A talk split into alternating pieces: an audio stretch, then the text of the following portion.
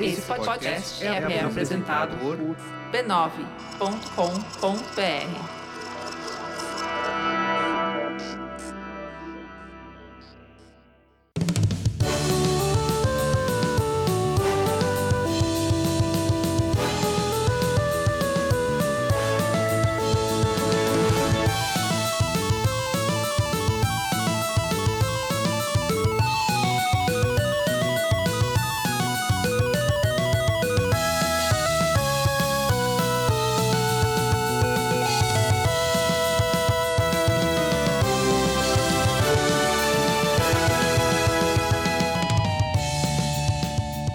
Ao vivo, Poco Pixel número 118, eu sou o Adriano Brandão, do meu lado tá o Danilo Silvestre, tudo bom? Tudo bom, beleza? Maravilha! Qual que é o tema de hoje, Danilo? O tema de hoje é Sigam-me os bons. A gente vai falar hoje sobre o Chapolin Colorado. Naquele jogo fantástico do Mega Drive contra o Drácula. É isso aí. Acabou! Até semana que vem! Não, mentira. É tudo que eu tenho pra falar sobre esse jogo, Exato. É, né? Não tem muito o que falar sobre esse jogo.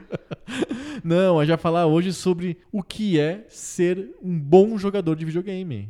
Como é que a gente define se o cara é bom em jogar videogame? Qual que é a régua que diz isso? É estratégia, é habilidade, é reflexo? O que faz um jogador de videogame ser bom? E se isso é realmente importante? A gente vai falar tudo sobre, sobre isso hoje. Legal. Vamos falar sobre os melhores jogadores de videogame. O que que, o que, que distancia eles de nós, pobres mortais? Exato. Porque nós não somos muito bons. né? Exato. Por que, que, por que tem pessoas que são ruins, que nem a- eu, e pessoas que são boas? A gente tem que entender qual que é, o que, que faz e se isso muda de gênero pra gênero. Você é bom de Konami Soccer.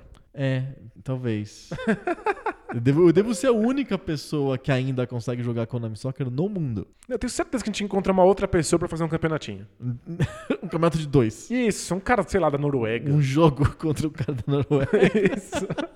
Fantástico. Com o emulador agora você consegue fazer netplay, né? Dá pra jogar MSX na internet? Eu acho que dá, com os emuladores. Os emuladores estão ficando incríveis. Saiu ontem uma notícia de que o RetroArch agora tem menos, menos delay do que o console original. Você tá brincando? Sim. O console original tem um certo delay enquanto você aperta o botão e o que o videogame vai fazer. E eles conseguiram fazer isso ficar um pouco menor no emulador do que no original.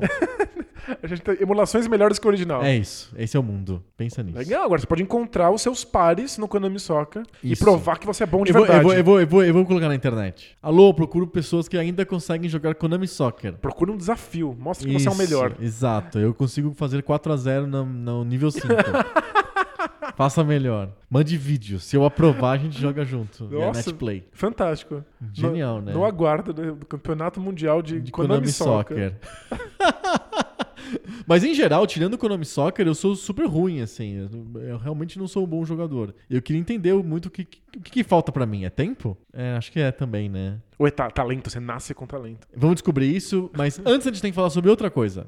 Sobre outra coisa que não nasce com você, Ah. acontece com você e é muito perigosa, que é pegar a gonorreia. Ixi! A pessoa não nasce com gonorreia. Não, é pelo que Não eu sei. faz parte das doenças que as pessoas nascem com. Creio que não, né? Acho que não, né? Que Não, não sei se dá pra transmitir pro feto na, na- na barriga, porque eu não sei nada sobre gonorreia. É, não, e até Nada. porque nem adianta você saber alguma coisa sobre gonorreia, porque a gente não vai falar sobre gonorreia. Não? Não, não, não é o assunto gonorreia. Não tá em questão gonorreia. O que a gente tem que falar é sobre o mercenário esclarecido do Poco Pixel. Ah, bom. Isso sim a gente precisa saber. Menos mal, porque eu não sei nada de gonorreia. é Mas melhor sobre que a gente não vai mecenato, falar você sobre sabe. Isso. É, é, do mecenato eu sei, claro. Por exemplo, pra que, que serve o mercenário esclarecido do Poco Pixel? É. o mecenato mantém o PocoPixel existindo no mundo. Olha só. Mantém a gente aqui gravando semanalmente esse podcast que você tanto ouve. Exatamente. E como é que faz pra pessoa manter o Poco Pixel vivo e batendo coraçãozinho? Você esclarecidamente vai lá no apoia.se barra PocoPixel, Olha aí, apoia.se barra PocoPixel. nos ajuda com 10 reais mensais, que é menos do que um suco de shopping. Muito barato. E aí você tem acesso ao grupo dos mecenas esclarecidos no Facebook. Olha só, e o que acontece quando a pessoa tá lá no grupo de mecenas do Facebook? Primeira vida dá certo. É, encaixa, tudo, tudo se encaixa. Tudo fica A perfeito. gente tem relatos de mecenas que não tinham emprego nem formação e que d- entraram no mecenato, se formaram, conseguiram um emprego. Olha só. Porque você passa a ver a luz. Exato. A luz atinge você quando você Isso. se torna um mecenas E- e a gente esclarecido. não consegue explicar isso direito. Você tem que ser mecenas pra entender como que isso funciona. Né? Apoia primeiro e vê depois. Exato. É, letras miúdas. Não garantimos seu dinheiro de volta. Não há retorno.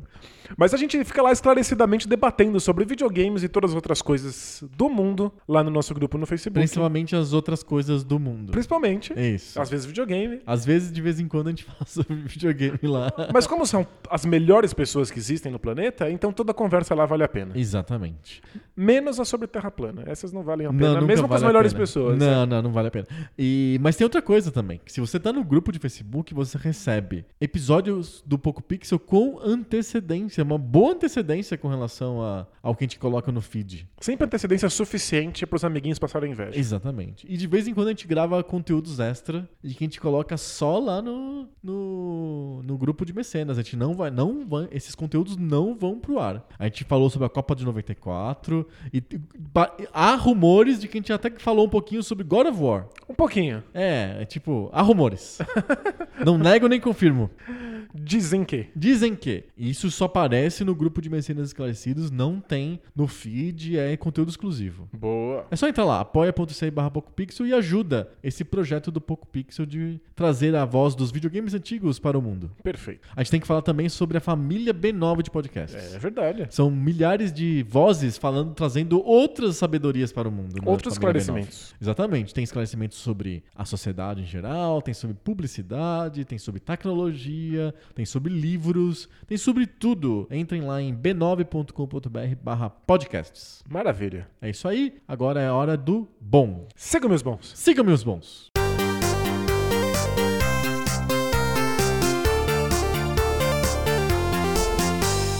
Isso é bom, Danilo, Em quê? em videogames. Depende muito do gênero. Ah, é? Tem gêneros que você é especialmente bom? Tem gêneros que eu sou melhor do que Ah, outros, tá. é. Ah. Não sei se eu sou bom num nível elevado em nada. A gente comentou na introdução sobre o Konami Soccer. Qual que é o seu Konami Soccer? Que, que o jogo que você fala, olha, eu pego agora, meu, mu- meu músculo do meu dedo faz tudo sozinho, eu nem tô pensando. Ah, pro- provavelmente ser- seriam dois jogos. Ah. E Caruga? Icaruga. Icaruga você joga de olho fechado. Então, não, Você porque o, escuta os sons da televisão eu jogando. o jogo é verdadeiramente difícil e aí eu consigo me sair razoavelmente bem nele.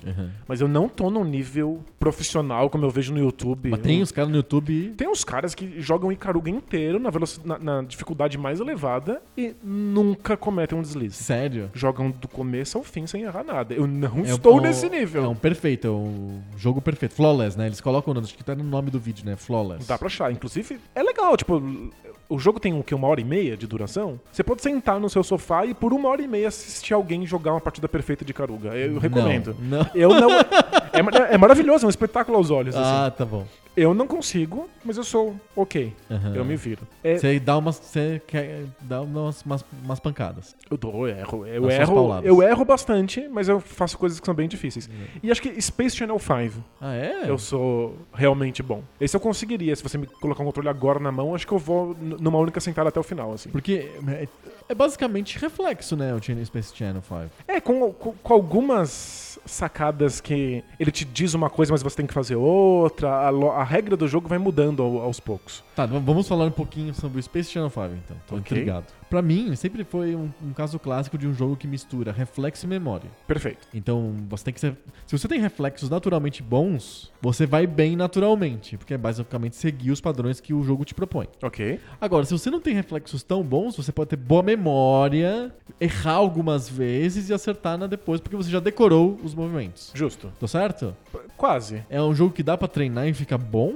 Sim, sem dúvida. Porque não é simplesmente você repetir o movimento que eles te dão. Porque alguns movimentos e- eles envolvem silêncios. Então você tem que criar um ritmo. Tem não pausas. É, é, não é simplesmente cima, cima, baixo, baixo, direita, esquerda. Às vezes é cima, cima, baixo, baixo, esquerda. Aí, aí tem esse buraco vazio que você precisa encontrar uma maneira de, de bater na tecla na- na- no momento certo. Sim. Então, você precisa criar um ritmo, você precisa aprender quais são as, a- a- as regras rítmicas do jogo. Aham. Mas o, o Space Channel 5 também tem as suas as suas sacadinhas. Tem os momentos em que ele fala direita, você tem que pôr à esquerda. Que ele avisa, tudo ao contrário. Agora tudo ao contrário. Agora você tem que matar os inimigos. Agora você tem que salvar os inimigos. Agora você tem que fazer ao contrário. Aham. É, tem várias lógicas acontecendo ali. E aí você precisa jogar a ponto de estar confortável, plenamente confortável com todas elas. O que eu estou. Eu jo- jo- joguei Uhum. Perfeito. obsessivamente Space Channel Engraçado 5. que quando eu fiz a pergunta pra você, no que, que você é bom, eu imaginava que você ia dar uma resposta tipo StarCraft. Que é um jogo que você se dedicou bastante. E você respondeu com dois jogos que são jogos bem manuais, assim, bem de reflexo. Mais de dedo do que de cabeça. Entendi. É que talvez por eu, co- por eu conhecer mais StarCraft, eu Você fica humilde. Você... É, não. justamente por conhecer melhor a cena, eu consigo perceber que eu não sou bom o suficiente pra falar que eu sou bom no jogo. Entendi.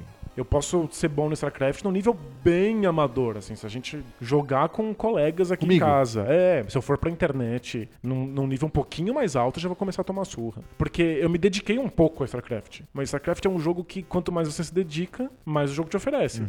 Então existem níveis muito mais elevados de, de compreensão de ser bom nesse jogo do que eu jamais seria capaz de dar. Tá, então vamos, vamos separar então.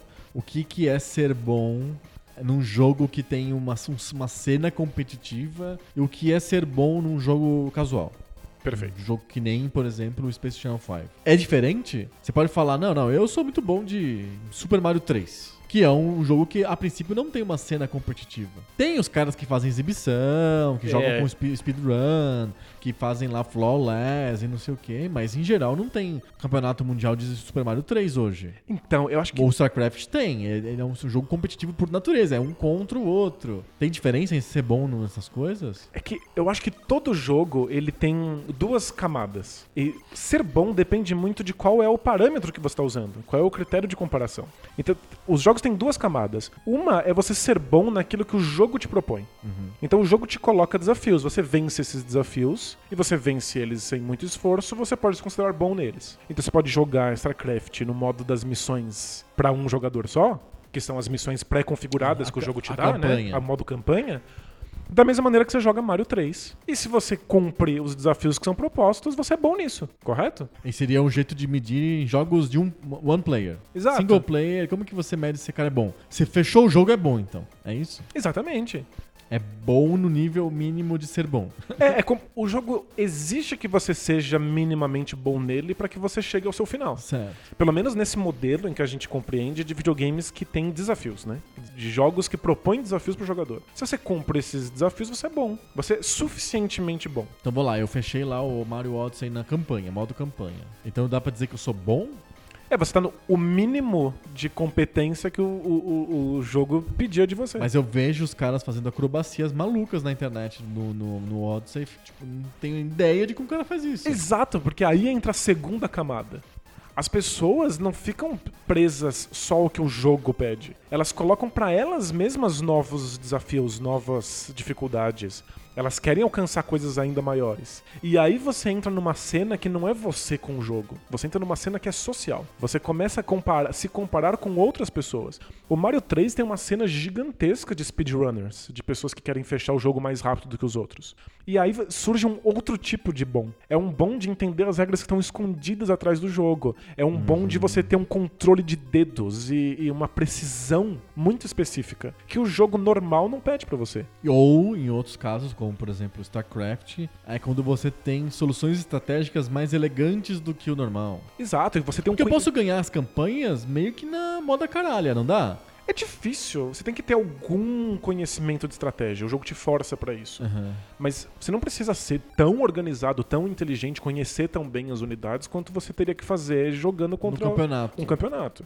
Aí você não só precisa conhecer todas as estatísticas do jogo, uma parte numérica que está escondida, mas você também tem que ter um reflexo que é fora do normal. Uhum. Entendi. Você tem que ter dedo. Ele- ele- ele- se usa isso muito na cena competitiva, né? Esse cara tem dedo, esse cara não tem dedo. É a velocidade que esse cara consegue clicar pra resolver os É problemas na destreza tela. manual. É uma destreza manual. É um outro nível de bom. Que você só descobre quando você mergulha na cena do jogo, quando você entra na comunidade. Então, é por isso, eu sou bom em Ikaruga num nível nível casual. Aham. Eu consigo cumprir os objetivos, os desafios que o jogo me propõe. Se eu entrar numa cena profissional, ele- eles já se colocam outros objetivos, que são vencer o jogo sem nunca morrer, sem nunca cometer um erro. Em menos de X minutos. Exato. E aí eu consigo comparar, olha, eu venço a- os objetivos propostos pelo jogo, mas não esses impostos pelos jogadores. E aí você come- começa a perceber que você é bom pra algumas coisas e não pra outras. Conta do vídeo lá do cara querendo fazer a- uma fase, uma fase específica do Super Mario. Ou fechar o Super Mario, ou achar o Warp Zone do Super Mario em menos de não sei quantos segundos. Ah, e- e... cada frame faz diferença. Isso é fantástico. É que assim, é, alguns jogos, por exemplo, StarCraft, é, s- saber se você é bom ou não é uma questão mais subjetiva. Porque o jogo possui milhões de possibilidades, milhões de caminhos possíveis, e eu posso defender é, de maneira articulada porque que um caminho pode ou não pode ser melhor do que outro. Sim. Então quando você tá jogando. Já- ganhar do oponente, você ganha, mas você pode ser de um jeito brutalhado, tudo mal feito, per- desperdiçando um monte de unidade, tempo, e de um jeito não É ótimo. isso. Ou de um jeito elegante, ótimo, com economia de recursos e mais rápido. É, não, Por exemplo, quando eu jogava. Menos, menos rodadas, sei lá, Exato. menos ataques. Quando eu jogava StarCraft, eu tinha uma estratégia muito específica com Protoss. Uma estratégia que eu inventei bem fora da caixinha. Várias pessoas que jogaram comigo elogiaram e várias pessoas que jogaram comigo acharam ridícula. E as duas possibilidades são viáveis. Você pode Ela ser argumentar. linda ou ser grotesca. Isso, ela pode ser meio ridícula, porque eu não sei muito bem o que eu tô fazendo, mas talvez ela tenha alguma coisa genial ali. Aham. É porque, tem- como você tem muitas possibilidades diferentes, existe debate. Não, não tem nada que seja claramente melhor do que o, do que o outro. Vai do seu estilo, vai do, do, do- do que você está planejando numa, numa escala maior. Mas tem jogos que não são assim. Tem jogos com menos possibilidades e aí a, a resposta certa é sempre a mesma. Por exemplo, Tetris. Sempre existe uma coisa correta a se fazer no momento no Tetris. Sempre existe uma estratégia correta. Perfeito. Então, um cara que é especialista em Tetris, ele pode olhar você jogando e falar. Falar, "Você tá errando." Você errou. Mas por quê? Como que você sabe? Não, não, é que nessa circunstância, com essas peças, nesse cenário, você sempre deveria ter feito outra coisa. Tipo, Tipo poker. tipo poker, sempre tem um, um jeito melhor. Aham. E o primeiro Super Mario Bros. chegou nesse ponto.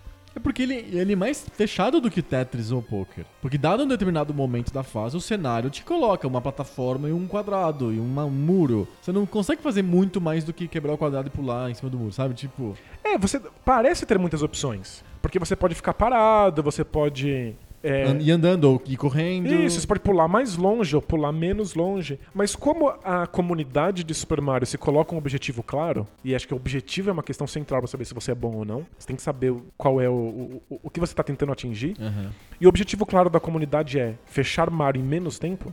Você vai experimentando e você descobre quais são as respostas certas do Mario pra que ele feche aquela fase antes. E como a comunidade é muito dedicada, você começa a descobrir quais são os- as economias de milissegundos. Sim. Eles Frame, descobrem, né? é frame, eles descobrem que um pixel um pouco mais pra esquerda, um pouco mais pra direita pode te economizar 3 segundos no final, pela taxa de refresh da tela. Sim. Então você está num nível de dedicação e de compreensão Extremo. do jogo muito extremo. Então, os caras que são bons em Super Mario Bros. fazem todos a mesma coisa. Eles É, seguem um script que foi determinado historicamente provado que ele é o ótimo. isso, inclusive, hoje em dia você pode inclu- até usar robôs. O robô procura qual que é o jeito ótimo e você imita o robô. É Isso, você tenta imitar o robô. É, A gente sabe que existem maneiras melhores de fechar o Super Mario Bros. do que a gente faz hoje em dia. Mas só robôs conseguem fazer. Porque a gente não conseguiria apertar tantos botões simultaneamente num controle, usando as mãos. Então o robô mostra qual é o caminho ótimo, ótimo e você vai lá e tenta reproduzir. Mas tem uma fase no Super Mario Bros. Então até, até, até a profissão de jogador de videogame tá sendo ameaçada pelos robôs, é isso que você tá dizendo? Os robôs vão dominar o mundo. Ixi. Sejam avisados. Meu Deus. Pensei que era só frentista de posto de gasolina. Você- Você ouviu aqui primeiro. Até parece. Mas tem uma fase no Super Mario Bros., que é uma fase bem curtinha, que existem possibilidades diferentes. Hum. E a- ali tá a chave. Ali não se, não se sabe qual é o caminho otimizado. Então fica um debate. Fica um debate, e aí pessoas vão tentando coisas diferentes, estratégias diferentes. O vídeo é, é lindo, é genial o vídeo. que Tá aí nos mostra. links do post. Exato. É uma história sobre quais foram as estratégias que foram sendo descobertas aos poucos nessa fase. Mostra os jogadores na época, nas épocas deles e como que eles chegaram nas soluções. E é, assim, uma precisão de milissegundos. É ridículo, sabe? Tipo, Exatamente. Então, eu sou um bom jogador do Super Mario Bros. Você é bom? Eu sou. Eu- o, o jogo me propõe lá um desafio. Você eu- fecha. Eu, fecho ele, compro todos esses desafios. Eu acho que dá pra medir que eu sou um pouco melhor do que o jogo me propõe, porque eu faço sem muito esforço. Aham. Você acha fácil. Eu acho tranquilo. E é isso. Mas é que o, o, que tá, o que se espera de mim é pouco. Se espera só que eu seja capaz de vencer o jogo normalmente. Tá, vamos, vamos, vamos estabelecer critérios relativos, então. Então, você, a gente estabeleceu que o mínimo de ser bom é fechar o jogo. É Isso, é, acho que o mínimo de ser bom é cumprir o que o jogo me pede. Isso. É o jogo quem determina O a barra- jogo a- disse, o limite do bom. isso, é. O jogo disse pra você fazer oito mundos lá e salvar a princesa. É. Isso. Você fez isso, então você é minimamente bom. Legal. Vamos pensar num outro modelo de jogo, por exemplo, Adventures Point and Click. A princípio, terminar a aventura é ser minimamente bom. Isso. Mas Você concorda que Adventures Point and Click pode ser também uma questão de tempo? Eu posso demorar meses pra terminar um adventure. Eu fico lá dias olhando pra aquela tela pra ver se eu acho onde que tá escondida a chave. E tem gente que consegue de- em- em achar a chave em segundos. É, você pode vencer na força bruta, você pode ficar tentando todos os itens em todos os lugares, eventualmente você descobre o que deveria fazer. Isso. Isso também não, te- não é uma coisa que deveria ser colocada em consideração em alguns gêneros. Adventure Point and Click só fechar me parece que não é bom o suficiente. Porque o jogo é feito pra você fechar. Os jogos modernos também são feitos pra você fechar. Tanto é que eles têm que colocar um- uma pontuação extra do tipo quantos por cento do mundo você concluiu no GTA. Porque se você jogar o GTA, você fecha, não tem, não tem muito segredo. Eu sou ruim pra caramba em quase tudo na vida. E, tipo, eu fecho o GTA. Dado que eu tenha tempo suficiente pra jogar. E aí eu vou ver lá na minha pontuação quanto por cento lá de Los Santos lá eu consegui completar. E aí você cria um- uma segunda camada de avaliação de jogadores. No Mario Odyssey, você fecha a campanha, você tem que ainda conseguir não sei quantas luas. E aí fica o segundo jogo. Isso, mas é, o, o jogo te pede pra você ser minimamente bom pra fechar a campanha e depois te pede pra ser melhor do que isso pra conseguir as luas, e depois melhor do que isso pra fechar todas as fases e assim por diante. Você vai descobrindo quão bom você é num jogo de acordo com esses desafios que são propostos. Se você consegue lidar com eles, você não é tão bom quanto o jogo espera que você seja. É, no fundo, a gente tá falando de ser bom ou não, é um pedido. O jogo pede E você atende. e você atende. Uhum. Se você não consegue atender, você fala: caramba, eu não sou bom o suficiente. Eu acho difícil colocar aí um, um elemento moral estranho, Hum. que é quanto tempo você levou pra ser bom. É tipo, pa- me, me parece estranho o- olhar pro Pelé e falar assim: é, ele é bom, mas também ele treinou. É, entendi. Ele ficou treinando, que absurdo. Não, não, não poderia, tem que nascer pronto. Mas então, no, no fundo, entendo, mas então Adventure Point and Click não dá pra ser bom. É um gênero que prescinde o, o ser bom. não, dá, porque se Você fechou ou não fechou. Se não você- é ser bom. É, se você fecha, você é bom no que o jogo propõe. Não, você não- se você não fosse bom, você não conseguiria fechar o jogo. Tipo. É tipo ser bom e obedecer regras. Se você obedece elas, você é bom, pronto. É, mas é um bom estranho, né? É um, é um gênero que não dá pra muito você dizer se tem jogadores bons de Adventure Point and Click ou não. É que a, a gente colocaria. uh, São jogadores que sofrem pouco pra de- resolver esses quebra-cabeças. É, eles só precisam de jogar.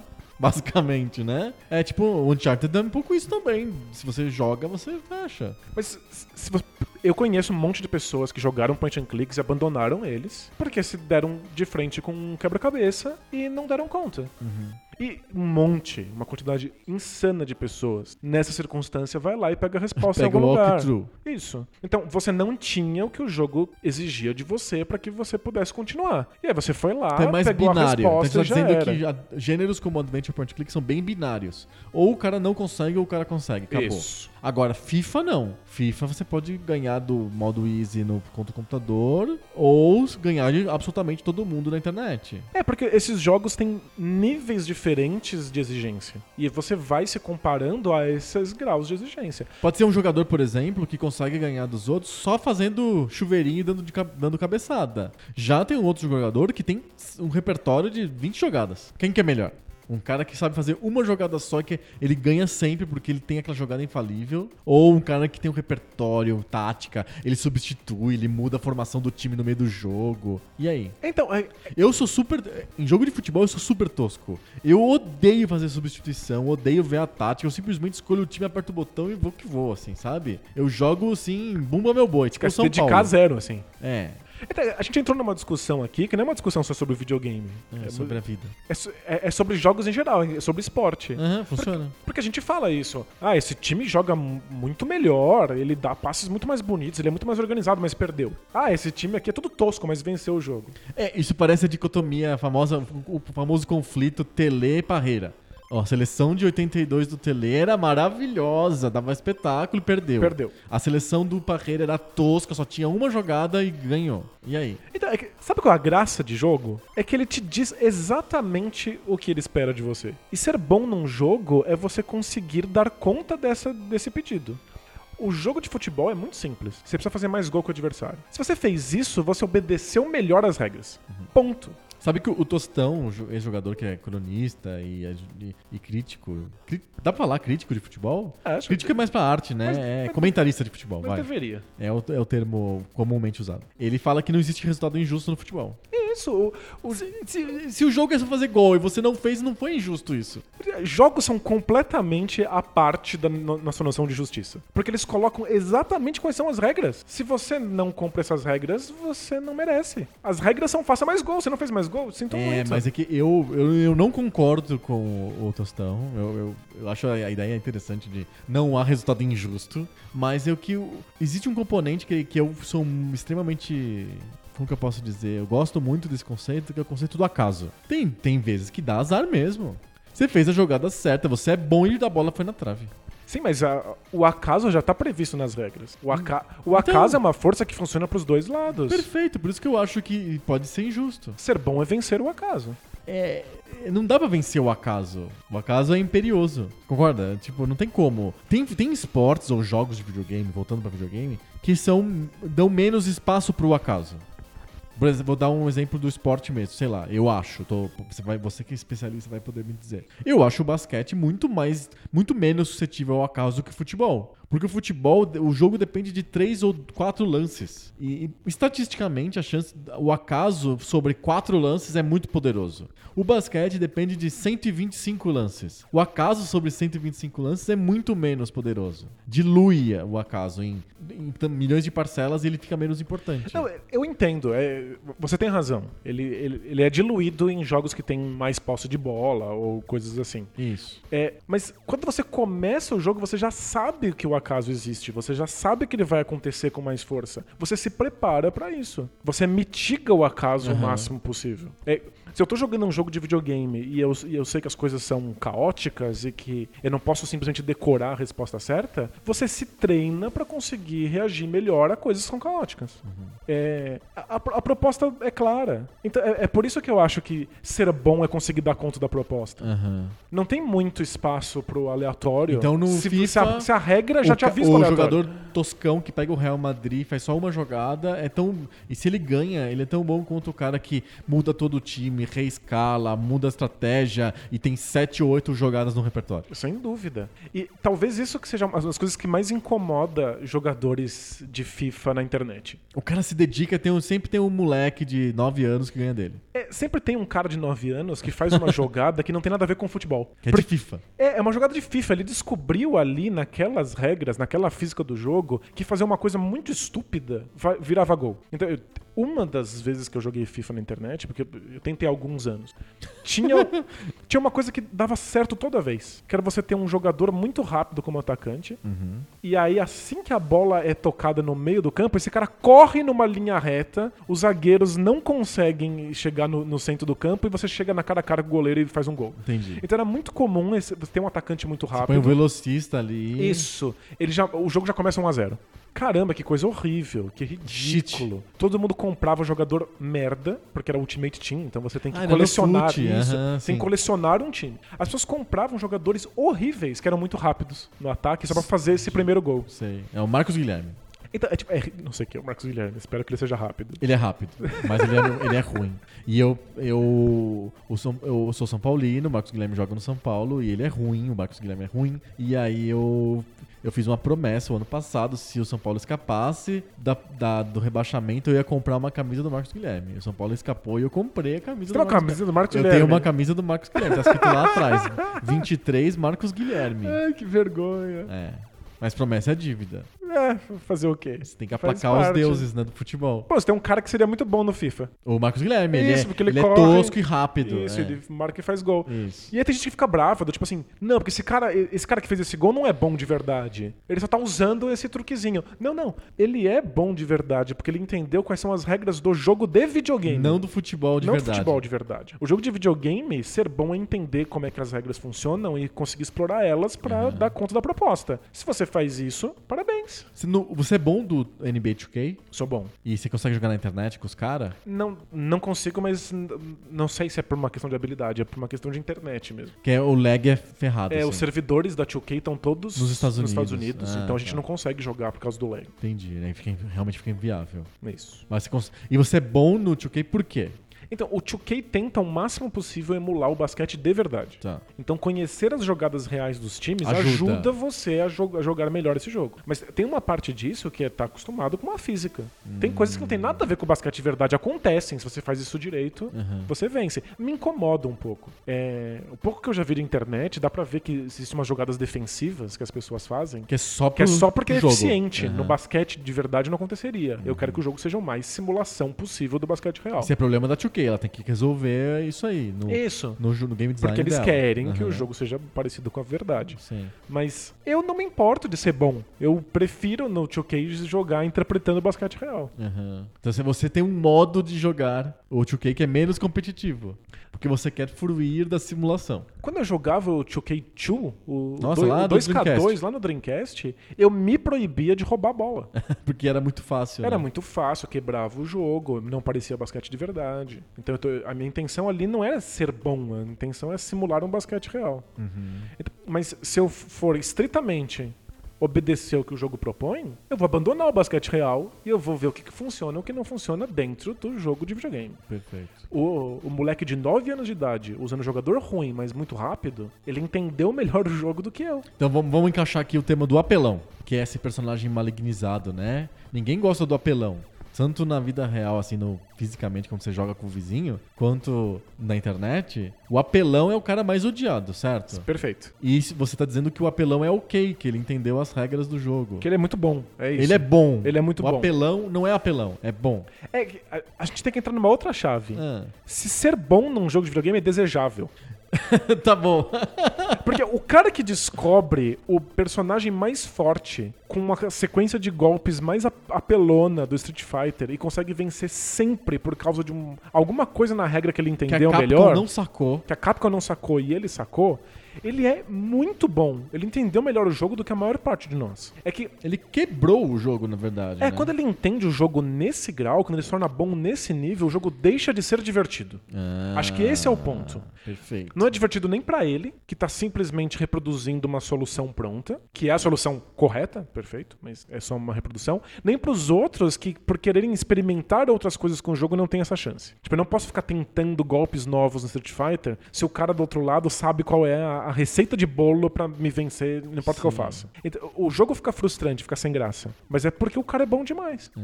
Acho que caras que são muito bons, que entendem perfeitamente o jogo e cumprem todas as regras propostas, muitas vezes quebram o jogo. Tornam. O, o- e, e o que eu quero dizer é que o jogo fica sem diversão. Fica.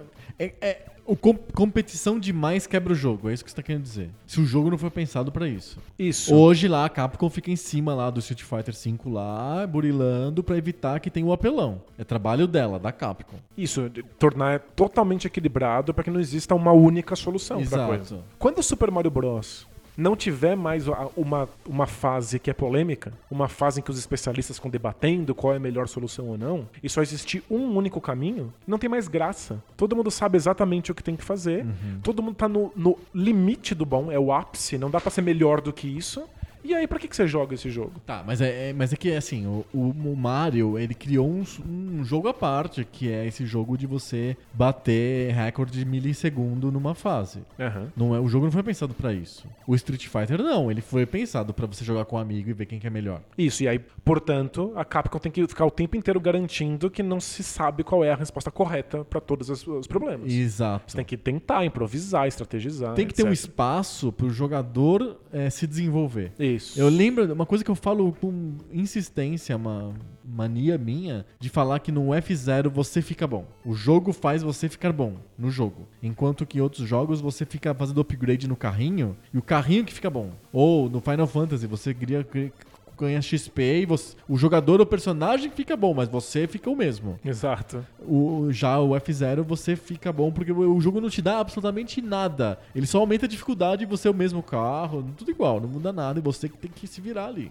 O jogo tem que. Eu, eu imagino que um jogo pra poder você ter- criar um, um nível de sou bom ou não sou bom, o jogo tem que dar espaço pro jogador. Não pode ser um jogo que fecha o jogador, que não dá espaço nenhum pro jogador. Um jogo que não dá espaço pro jogador é tipo o Adventure Point and Click, ele não tem espaço pro jogador. O, você não consegue improvisar, só tem uma solução aquele puzzle. Então, mas eu, eu, eu acho que é suficiente.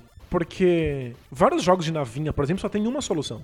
Ou você tá naquele lugar na tela naquele segundo, ou morreu, ou já era. E aí cabe ao jogador entender isso. E quando ele entende isso, ele é bom nesse jogo. É, é um jogo de repetição. Vou falar um jogo Tem moderno. vários, assim, é. é. O Mario Odyssey, aquela fase lá, Darker, The Darker, Darker, Mega Ultra Darkest hum, Side of Moon. Que é uma Que fase é- escondida. Que é a última fase do jogo, é o final final. É o final do jogo. final. E, é mu- e ele, e ele, de propósito, ele tira os checkpoints. Não há checkpoints nessa fase. É, você tem que jogar uma fase de uma meia hora, mais ou menos. Direto. Diretaço, Um Diretaço. muito difícil. É uma fase bem difícil. E aí, é uma fase estilo, mais ou menos estilo F0. As coisas vão ficando mais difíceis e ele não te, te dá nenhuma coisa extra pra você passar por aquilo. No máximo, tem uns refil de energia que você descobre. Tem que descobrir também. Você tem que descobrir. Não, ele não, tem um atalho, tem um, um dos dos desafios que você consegue não fazer se você for esperto o suficiente. Mas você tem que ser esperto. Não, não é dado, né? Sim, nada, nada- nada é dado. Nada é dado nessa fase. E você vence ela insistindo. Você tem que jogar um monte de vezes. Não adianta ser super bom. Porque no.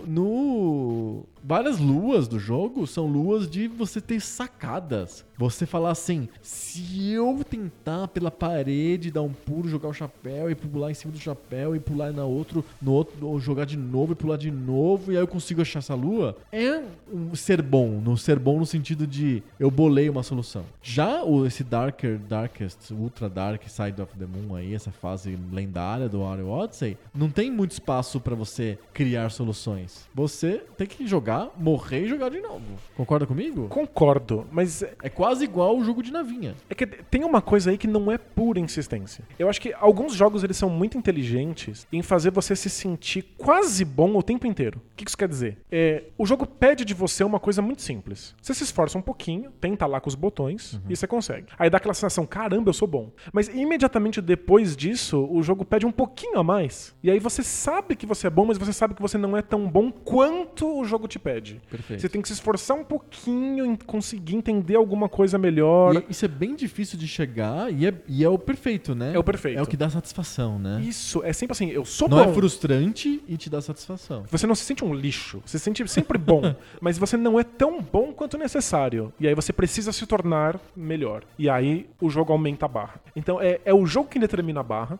Se o jogo determinar uma barra que todo mundo consegue pegar, ou que ela é muito fácil pra muitas pessoas, aí as pessoas impõem uma nova barra. Aham. Do tipo, fazer Mario. mais rápido, né? Mas o, o Mario Odyssey é um jogo que vai levantando essa barra gradualmente. Bem gradual. Bem gradual. O jogo é relativamente fácil. Fechar a, a campanha básica, principal, é, é tranquilo, né? É tranquilo, mas você faz- fechando a, a- a campanha principal, você entendeu como é que o jogo funciona. Então você é bom nas regras básicas do Mario. E ele, ele, ele consegue fazer bem essa sensação de. Ele te desafia um pouquinho, mas não te frustra. Isso. O Mario Odyssey ele sabe fazer isso direitinho. E aí ele vai subindo essa barra com novos desafios. Eu sei que você entendeu as regras do jogo, mas existem regras que você ainda não percebeu. Existem sacadas que você ainda não teve. Você ainda precisa dominar melhor a física. Você precisa apertar os botões mais rápido.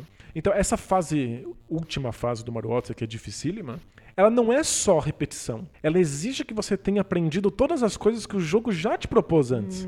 ela é, feita pra ser a última, Hum. é de feita fato. pra você já ter passado por ela, pe- pe- passado por todas as outras. Os desafios não são exatamente novos. Tem pedaços desses desafios da última fase nas outras fases também. Então você, aqueles elementos são razoavelmente familiares. Quando você olha pra fase, você meio que lembra do que você já passou, mas é numa, num estágio de dificuldade extremo. Sim, mas é- eu, eu acho que eu tive menos dificuldade com essa fase, porque eu já tinha jogado a maior parte das Claro. outras. Então eu, eu dominava a física, eu tinha os reflexos perfeitos, eu sabia quais eram os, os pulos mais eficientes pra dar pra resolver alguns problemas que ele me apresenta. Então eu, eu acho que os grandes jogos, eles exigem que você seja sempre melhor, mas gradualmente. O, o próprio Mario Odyssey, ele tem agora uma fase nova que é dos balões do Luigi, que é um jeito multiplayer, Sim. e que é basicamente uma disputa pra saber quem que é o melhor. É tipo, saber Porque, se assim, você consegue O cara esconde repetir o o que balão. alguém fez, né? Isso. O cara esconde o balão em 5 segundos. Você consegue achar o balão em 5 segundos? E basicamente é sobre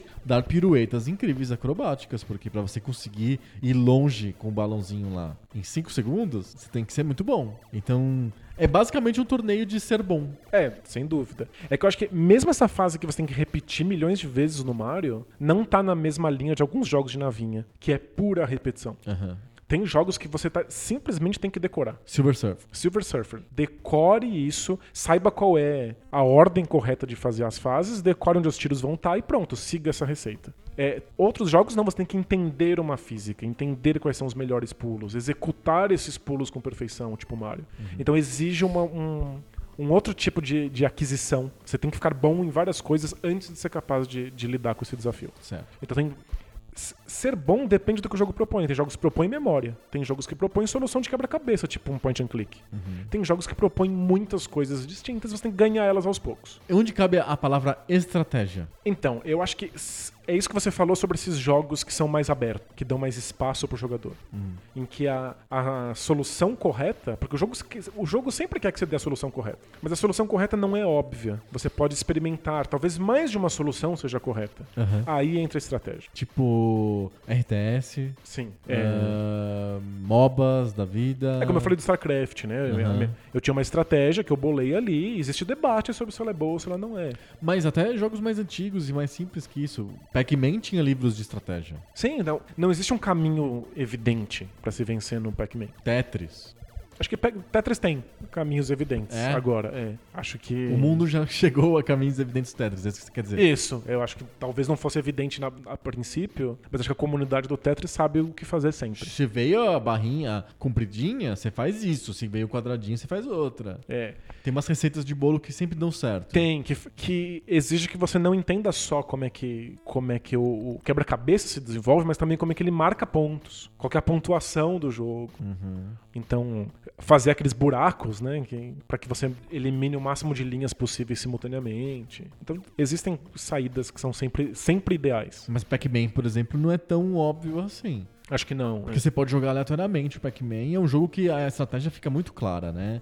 É muito interessante o Pac-Man. Eu gosto muito do Pac-Man porque, a, a princípio, é um jogo que parece muito simples, que você não tem muita coisa pra pensar. Só que tem um monte de coisa pra pensar. E você tem que pensar rápido, porque os fantasminhas estão te procurando e você tem um labirinto na tua frente que você tem que ficar contornando. Então, quando que eu pego a pastilha lá pra comer os fantasmas? Quando que eu vou pro outro lado? Quando que. Como que eu elimino todas as micropastilhas no, no, naquele corredor? Não tá dado. Você pode jogar um monte sem pensar em nada disso. E você não vai conseguir bons resultados. Perfeito. Por isso que o livro de um guia de estratégia pra Pac-Man faz sentido. Ele ajuda, é. Porque existem infinitas possibilidades. O livro vai te mostrar quais delas são mais eficientes em quais momentos. E daí é um jogo que o detonado, entre aspas, faz sentido? O que que é o detonado? É, o detonado supostamente é alguém te mostrando qual é o caminho ideal Uhum. pra vencer os desafios propostos. Então eu me lembro que nas revistas dos anos 80 e 90 tinha detonado do Ninja Gaiden. Faz algum sentido ler o detonado do Ninja Gaiden? É que o, o Ninja Gaiden pode te mostrar quais são as soluções, o que já ajuda, já é ok. Mas é que executar essas soluções é tão difícil ou mais difícil do Sim. que descobrir o que você tem Não, que fazer. eu- assim, vamos pensar em coisas do Ninja Gaiden que podem fazer sentido alguém te contar. Por exemplo, nessa parte, ó, os monstrinhos vão vir do outro. Então você troca a tua arma pra aquele fogo que vai pra cima. Isso. Isso aí é uma dica que alguém pode te dar. É... Ou o chefão. Esse chefão É melhor matar ficando Ma- nesse lugar da tela. Isso, com uma tal arma. O Mega Man é tudo isso, né? Você ter, usar, fazer a ordem dos chefões pra você ter a arma do Elec Man pra matar o Top Man, sei lá. É, é porque, em geral, estratégia de jogo de videogame, especialmente dos jogos pouco pixel, são simplesmente tentativa e erro. Descobrir a estratégia correta, descobrir quais são os caminhos que são melhores do que os outros, você precisa tentar. E aí, É Porque a maioria ah, dos esse jogos caminho pouco não é bom, pixel tenta o outro. São padrões, né? Os, os inimigos cri- ex- executam padrões na tela. Então, isso fica um pouco menos evidente, um pouco mais disfarçado em jogos de, de- tipo plataforma, durante a fase. Mas quando entra no, no inimigo final, no, no chefão, o padrão fica evidente. O inimigo sempre faz aquele movimento da esquerda pra direita e Isso. pula e solta bomba. Perfeito. Aí, se você já decora isso, você consegue pensar numa estratégia de como abordar esse inimigo. Isso, porque estratégia, porque não existe uma única solução. Isso. Você pode pensar em várias soluções diferentes pra esse padrão. Os chefes do Mega Man são isso. Você pode matar com a arma normal, mas se eu usar a arma do Shadow Man, eu consigo matar ele em três tiros. Isso. E a- a- ens- embora exista uma o- ordem melhor pra matar os inimigos do, do Mega Man, Não você é não a precisa única. seguir essa ordem. E É, tem- acho que tem gente na internet que mata todos os inimigos com arma normal. é possível. Com a É- Mega Booster. Muito difícil. E não é difícil de estratégia. É difícil de execução. Você tem que ter dedos perfeitos, reflexos Uhum. perfeitos. Tem que escapar todos os golpes, né? Todos os golpes, tem que entender perfeitamente qual é o padrão do inimigo, e às vezes esse padrão é minimamente aleatorizado, pode pegar de surpresa, tem que estar pronto pra isso. Então, é- acho que tem esses níveis, né? Qual é o, o- quais são as, ah, os melhores caminhos possíveis, que é a estratégia, e depois executar isso, Então que o, é a deto- parte o difícil. detonado resolve metade do problema, é isso que você tá falando.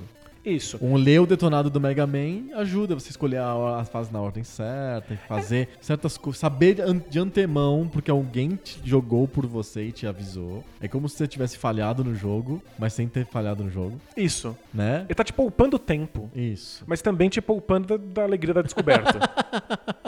é porque ser Você acha o detonado tão nocivo quanto um walkthrough de Adventure, por exemplo? É que assim, eu acho que ser bom é você entender quais são os melhores caminhos, entender as regras do jogo e depois executar isso. Se um detonado vai lá e te fala quais são os caminhos, você tá herdando esse conhecimento de algum lugar. Eu acho tão nocivo quanto descobrir a solução de, um, Ah, é? de um- de um puzzle, assim. E guia de estratégia de StarCraft, ou de Warcraft, ou de L- L- League of Legends. É porque aí nunca tem uma solução. Então, você, alguém te dá caminhos possíveis pra você pensar. É que nem xadrez. Isso. Abertura X, abertura Y. É, não é? Olha, nesse inimigo do Mega Man você pode ficar aqui na tela porque aí o tiro não pega. Sempre que você fizer isso vai ser bom pra você. Sim. Enquanto uma estratégia de xadrez, nem sempre ela funciona. Você precisa saber ler o, o momento. Podem ter outras estra- estratégias melhores pra esse, mo- pra esse, pra essa situação. Então acho que. Tem menos espaço pro famoso apelão. É. Então o guia, guia de estratégia funciona. Eu acho que detonados, eles têm justamente essa função de te economizar tempo. Então eles faziam sentido numa época em que a gente, como a gente já falou em episódio passado, a gente alugava jogos na locadora. Você tinha um- um- uma espécie de bomba com um pavio lá des- diminuindo, né? A partir do momento que você pega o jogo, tá contando. Tic, tic, tic, tic. O tempo tá passando, você Tem que precisa tá jogar. passando. E pra ficar bom na estratégia, vou ter que jogar muitas vezes, morrer muitas vezes. Então você come esse pedaço. Lendo a revista. Lendo a revista. Ou ligando pro Master Dicas Tectoy. Isso, ou pro, pro hotline da Nintendo. E aí você tem que ficar bom só na execução disso. E aí é treino, aí é tentativa. E lembrando que algumas coisas são transferidas de um jogo pra outro. Então se eu fico bom nos reflexos no Mario, se eu for jogar Sonic, são mais ou menos os mesmos reflexos. Você acha isso? Eu acho, dá pra herdar então algumas você acha coisas, que né? existe um, um jogador de videogame bom, é, essencialmente bom, independentemente do jogo que ele joga? Esse cara é bom de videogame, sei lá. É que, é que eu acho que os reflexos, a- a execução da coisa, o que os dedos fazem, tá atrelado com físicas específicas. Eu acho que se você é muito bom no Mario, você entende como é que os outros jogos que usam físicas parecidas com as do Mario funcionam. E aí dá pra ser bom também. Eu acho que um cara bom no Mario jogava qualquer plataforma do Nintendinho. Entendi. Mas se você colocar ele com outra física, um outro sistema de, de jogo, ele não vai saber o que fazer. Um cara bom de StarCraft consegue jogar bem, sei lá, Age of Empires? Eu acho que ele tem. Ele já começa com o conhecimento básico necessário. Tipo, Ele já começa minimamente bom. Ele vai ter que aprender o que, que cada estrutura, cada Isso. unidade. Ele vai ter que fazer adequações, porque aquele jogo pede coisas que o StarCraft não pede. E as estratégias tá, de repente nem funcionam. Talvez não funcione. Mas eu acho que você já começa sabendo quais são estratégias possíveis pra um RTS, Ah, sabe? entendi. O que, que eu deveria estar olhando pra saber- descobrir o que que uma estratégia é boa ou não? Uhum. Então, você já é bom nisso, você transfere isso pra outro jogo, mesmo que minimamente. Acho que rola. Mas um cara que é bom de jogos de plataforma pega um jogo de navinha, não tem a mesma, a mesma regra. O jogo pede coisas distintas de você. Tá, e aí eu vou. Pra, pra gente encerrar, a gente vai mudar do jogador bom pro jogador ruim. o cara ruim tem. O que ele pode fazer pra não ser ruim? Existe um jogador ruim essencial, ele não tem jeito, ele é inepto, não, não tem como. É que eu tinha- Tem dois. dois... Ele pode ser pessoa considerada incapaz, que nem no exército, Ah, Acho que às- às vezes sim. e levar um carimbão lá. Toma um Pessoa carimbo, cons- não dá pra considerada jogar. incapaz. É que tem dois tipos de ruindade fundamental. É, o mais comum é a pessoa que não consegue executar. Ela não consegue apertar os botões na velocidade, na ordem necessária. Uhum. E aí é de uma falta de costume com o controle. Pessoas que pegam o controle pela primeira vez adultas acham aquilo muito estranho e não Entendi. conseguem. Elas não têm uma. Questão de interface. é, elas não têm uma imagem mental do controle. E aí ela não consegue apertar um botão sem estar olhando pra ele. Isso é muito difícil. Exigiria muita dedicação e muito treino pra você conseguir executar minimamente bem aquilo. Fica olhando, da- fica, né? A pessoa fica olhando. Olha pra tela, olha pro controle, olha pra tela, olha Os pro controle. dedos não sabem onde ir parar. Aham. E, por exemplo, você vai jogar Shenmue, você tá ferrado, porque o Shenmue fala assim, aperta o botão amarelo agora. Aí você tem que saber qual que é o amarelo. Você já tem que saber, o teu dedo tem que estar planejado pra isso, você já tem que saber onde- em que lado do controle ficou amarelo. Então, acho que esse é o, é o principal motivo pelo qual as pessoas costumam ser ruins num jogo. Porque elas não têm familiaridade com a execução. Elas não conseguem lidar com o controle, ou com o mouse, ou com o teclado. Aí a outra possibilidade são pessoas que não entendem as regras do jogo. Isso é mais raro, mas a gente esquece como é que a gente jogou tanto videogame que a gente conhece quase todas as regras. A gente entende todas as questões de causa e consequência de jogo de videogame. Então, se a gente joga poucos minutos de um jogo, a gente já sabe o que que é bom, o que que é ruim, o que que Você acha que existe isso do tipo, dado um jogo pra um jogador suficientemente experiente, mesmo que seja um jogo novo, ele consegue atribuir a esse jogo novo a, a essência de um jogo que ele. um prototípico jogo que ele já conhece e aí ele consegue ser bom? Então, ah, esse aqui é um meio plataforma, meio Metroidvania, então eu já consigo, porque eu já joguei vários assim, então eu consigo ir bem, porque ele, ele segue o As- modelo ideal de jogo. Sim, acho que porque você sabe o mínimo das regras. Aham. É, Tem umas coisas que a gente esquece, que são tão óbvias. Por exemplo, entender que seu personagem tomou dano. N- A gente calejou, porque é uma regra tão comum nos videogames, que eu, eu consigo perceber. É intuit- virou intuitivo. É intuitivo. Se o personagem pisca, se. Faz um barulho na tela. Se faz um barulho, se a barra diminui, se um coração some, eu já entendo que tomou dano. Pra um jogador que nunca lidou com videogames, isso não é óbvio. Vai levar um tempo pra ele entender essa regra e ficar bom nessa regra a ponto de saber que o personagem tomou dano e, portanto, evitar isso. Aham. A gente já pega essas coisas porque elas fazem parte do nosso arcabouço de referências. É, eu tô jogando um Metroidvania, eu já sei que eu preciso usar o mapa, eu já sei ler mapa, eu já sei qual é a importância, eu já sei, eu já penso na minha cabeça, eu preciso voltar pra uma sala que eu já fui. Uhum. Um jogador novo não vai fazer a menor ideia do que tá acontecendo. Ele não sabe que ele tem que voltar. A primeira vez que ele chegar numa porta trancada, ele vai falar, ué, por que que eu não posso passar? Tá quebrado esse jogo. Mas sim. Então, ser bom é entender regras em videogame. E depois cumprir essas regras na sua mão. Então tem uma terceira categoria de ruindade, que é pessoas com lão- mãos lentas ou pouco reflexo. Pode ser, pode ser, pode ser inato, pode ser pode ter na- a pessoa ter nascido com poucos reflexos. Pode ser. É Uma que tem, jo- dificuldade de, de reflexos mais lentos. e tem jogos que não exigem reflexo. Tem jogos que ser bom é resolver um quebra-cabeça, tipo um point and click. Aí você vai lá e e resolve. No seu, no seu tempo. Uhum. Acho difícil você ser bom em todos os jogos. Você ser capaz de cumprir todas as coisas que todos os jogos te propõem. Porque isso é uma. Uma quantidade muito grande de habilidade. Aham. Tem jogo que pede tudo. É, tem jogo que pede ritmo. E você pode ser muito bom e ter reflexos maravilhosos e não ter ritmo. Sim. Tem gente que não consegue bater palma. Tem gente que prefere bolar estratégias incríveis de RTS, mas não consegue passar da primeira fase do Mario. Deve Pois- ter gente assim. Sem Sim. dúvida. E tem gente que tá super acostumado com jogo de plataforma e que tem os reflexos necessários, como eu, e não consegue jo- fechar Ninja Gaiden. Porque o jogo tá meio, meio. Aí ele foi desenhado pra ser meio impossível, né? Ele, ele, ele pede de mim uma coisa que eu não consigo dar. Uhum. E- ou seja, eu não sou bom nesse jogo. Ele colocou a barra e essa Muito barra é alta. muito alta. Muito alto. Então eu sinto muito, eu não então chego ninguém lá. é bom no Ninja Gaiden, basicamente.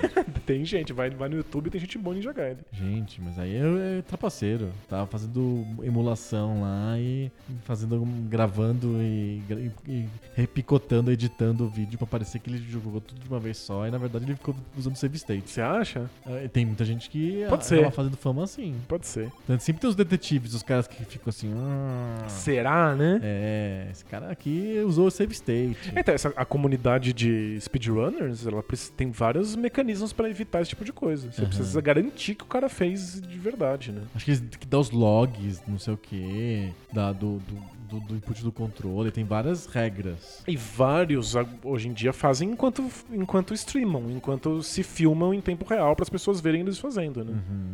Também é outra garantia, né? Perfeito. Acho que a gente meio que fechou sobre o que é ser bom. Eu não, nem não chegamos a um- uma conclusão, mas você tem uma linha que é o ser bom é você cumprir os objetivos do jogo. Isso, então é relativo para cada jogo. É bem objetivo, assim, É. né? Se, se existe um, um objetivo no jogo, você cumpriu aquele objetivo, você é bom. Eu tenho hum, alguma necessidade de estabelecer um- algum critério relativo de bom em- de acordo com a proeficiência do jeito como a pessoa, a pessoa joga. Entendi. Seja porque ela consegue fazer de um jeito mais elegante as soluções, seja porque ela se esforça menos, seja porque ela é mais rápida. Tem, não é só bater objetivo sim ou não binário. Eu acredito que tem sim um cara que é realmente muito bom e que ele consegue fazer coisas que as outras pessoas, a maioria das outras pessoas não fazem. E aí que eu acho que cabe esses Mario speedrunners e, e flawless e vídeos e coisas desse tipo. É que, pra mim, esses caras, eles, eles cumpriram as- a- o que o jogo pede, então são todos bons no jogo. E aí uns que são eles. muito bons. Aí eles levantam uma nova barra. Vamos ver se a gente consegue fazer um troço ainda mais difícil. É tipo assim, se todo mundo chegasse ao mesmo tempo na corrida de 100 metros rasos, aí eles começariam a tentar de costas. Aham, sim. Vamos ver se De a gente quatro, consegue. De sei lá. quatro, de puta na bananeira, sabe? É que eu, eu tenho uma visão bem, bem radical quanto a isso. Eu acho que conceitos como bom só surgem em jogos. Eles só se dão quando você estabelece as regras. Aham. Eu não acho que existe pra fora do, do, do âmbito do jogo. Ah, não sei. É, não, não, eu concordo com você que é restrito ao âmbito do jogo, mas eu ainda tô meio desconfiado dessa regra de que se o cara é eficiente, ele, ele é bom. É- é- ainda é meio assim do tipo. Eu ainda pro- procuro essa elegância que me faz achar que, sei lá, o Zidane é melhor do que o Dunga, sabe? Mas em, mas em que? Em futebol? É. Mas eu- Não, em futebol, claro. então, né? mas qual deles cumpria melhor o que se pede? Se for o Dunga, sinto muito. O- O Zidane pode ser melhor num, num quesito estético. É mais bonito, é mais interessante, é mais. Não, ele consegue botar o cara na, na- na, na frente do gol com um passe. Então, mas isso é, isso é importante pro futebol? Isso muda o resultado? Esse é o ponto. É fute- futebol bonito. Joga bonito. É, o- o- a beleza é, é bacana, mas não tá no âmbito do bom. Não necessariamente. Um cara jogar mais bonito FIFA ou Street Fighter não quer dizer que ele entendeu melhor as regras, nem que ele é, Entendi. que ele- que ele é bom no jogo. Temos uma, um debate aqui. E temos outro debate que a gente não fez, que é o debate de o jogador de videogame precisa ser bom? A gente deixa isso para um outro tema. Como É. se divertir com videogames. É, cê- chega o ponto que ser bom demais quebra a sua experiência. É. Eu jogo God of War, todos os God of Wars, mesmo os que eu não joguei ainda, quando eu vou jogar pela primeira vez, no hard. Pra começar pesado. Eu, eu já sei que eu vou me divertir menos Jogando no Easy. jogando no normal, Aham. porque ele pede uma coisa que pra mim é muito banal. Uhum. E, tipo, já começa aí. Imagino que deve ter pessoas que jogam no hard e o jogo não pede nada pra elas, o que deve ser muito frustrante. Você pode ser bom a ponto de quebrar, um- de, de, de não ver Fica mais sem graça no graça. videogame? A, gente vai- a gente faz um episódio depois sobre como se divertir com videogames. Isso. um- Que é menos óbvio do que parece. Nossa, é, é, mais, é mais complicado Eu do conheci que, que a gente pessoas que eram imagina. tão competitivas que não, não ficava, não tinha muita graça. Porque o objetivo dele não era cu- curtir o jogo, o objetivo era ganhar. Isso Faz todo sentido. Eu já vi muita gente que quer se divertir com o jogo, que gosta de videogame e que alguma limitação, talvez, em lidar com o controle ou de não entender as regras, tira totalmente a diversão da experiência. Aham, Fica frustrante, né? É. Mas Acho a gente, que fa- a gente fala dá, isso dá um depois. outro debate. é. Antes da gente ir pro Telecat, tem que lembrar que a gente, ficou- a gente falou o episódio inteiro de ser bom, a gente tem que dar um beijo lá pro Ser-se Bom. O ser ser bom, Ser-se Bom. Fica aí um- no- uma mensagem de paz pro Ser-se Bom. que só é bom no nome só. É, não, é muito bom, vai. Ser-se Bom é muito bom. Nossa, vamos definir bom. Se o objetivo é, é fazer a pessoa gargalhar e você olha a tira do Ser-se Bom e gargalha, então ele é bom.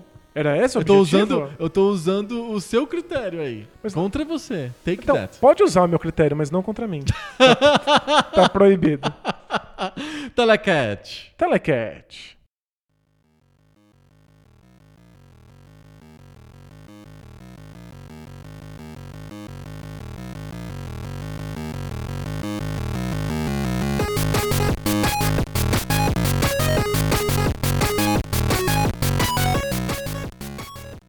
Telecat. Telecat. Telecat é aquela sessão do Poco Pixel em que não são os jogadores que são bons, são os jogos que são bons. A gente tá avaliando jogos e não jogadores. E são todos bons. São todos bons porque são os 200 jogos mais representativos da história dos videogames, segundo nós mesmos. Segundo nós mesmos. Isso. E a gente vai provar o nosso ponto quando o nosso livro sair. Isso, esses 200 jogos serão os jogos que foram escolhidos para representar a história dos videogames nos dois livros do Poco Pixel. Dois livros? São dois livros. A gente vai lançar esse ano pelo menos um dos dois livros através de uma campanha de crowdfunding que a gente vai revelar, e acho que mês que vem. Acho que sim. Por acho que aí? em breve. Em breve a gente vai estar anunciando a campanha de crowdfunding para lançar dois livros. A gente vai lançar a campanha do crowdfunding do primeiro livro.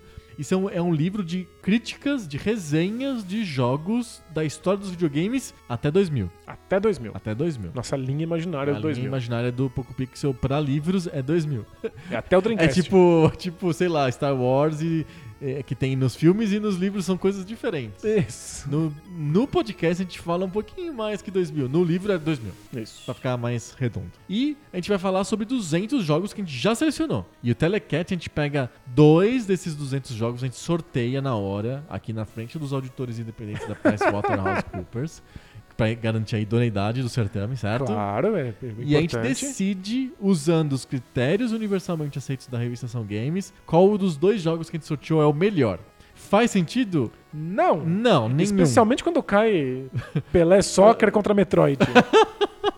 Mas tudo bem, a gente dá conta mesmo assim. Porque os critérios são universalmente aceitos. Exato, porque os jogadores a gente não tem critérios da Ação Games pra dizer se um jogador é bom ou não. Mas os jogos têm. Os jogos têm. Os jogos têm. E a gente vai usar os mecanismos que o mundo deu pra gente a nosso favor. A, a barra de um jogo ser bom aqui é, é evidente, é clara. É claro, é só ganhar nos cinco critérios da Ação Games. Isso. São cinco porque não pode, Não pode dar empate. não pode dar empate. Vamos sortear? Vamos, bora. Vamos lá, o sorteio tá acontecendo aqui, vocês não estão vendo porque o rádio ainda não transmite imagens, mas eu acabei de pegar.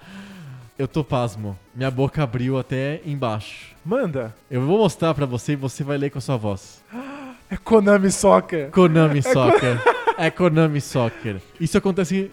Isso é especialmente pasmante por dois motivos. O primeiro é porque a gente sorteia mesmo. Porque so- ah, foi um sorteio que aconteceu. Segundo, porque a gente falou do Konami Soccer durante o tema. E terceiro, é da Konami. É mais um jogo da é Konami. mais um jogo da Konami que a gente sorteia. Tem alguma coisa amaldiçoada nesses papeizinhos. Sabe o que é bizarro? Ah. O jogo que eu sorteei Ah. também é um jogo que a gente falou pra caramba hoje. Mas é da Konami também. Não, não é da Konami. Ah, ufa. É Tetris. Sério? Sério? É- Nossa, a gente vai juntar né, hoje Tetris e Konami Soccer. Lembrando que jogos de futebol são uma constante. A gente, na semana passada a gente falou sobre Sensible Soccer, que aliás ganhou. É, foi vencedor. E, e já, a gente já tinha sorteado antes o Pelé Soccer, que perdeu.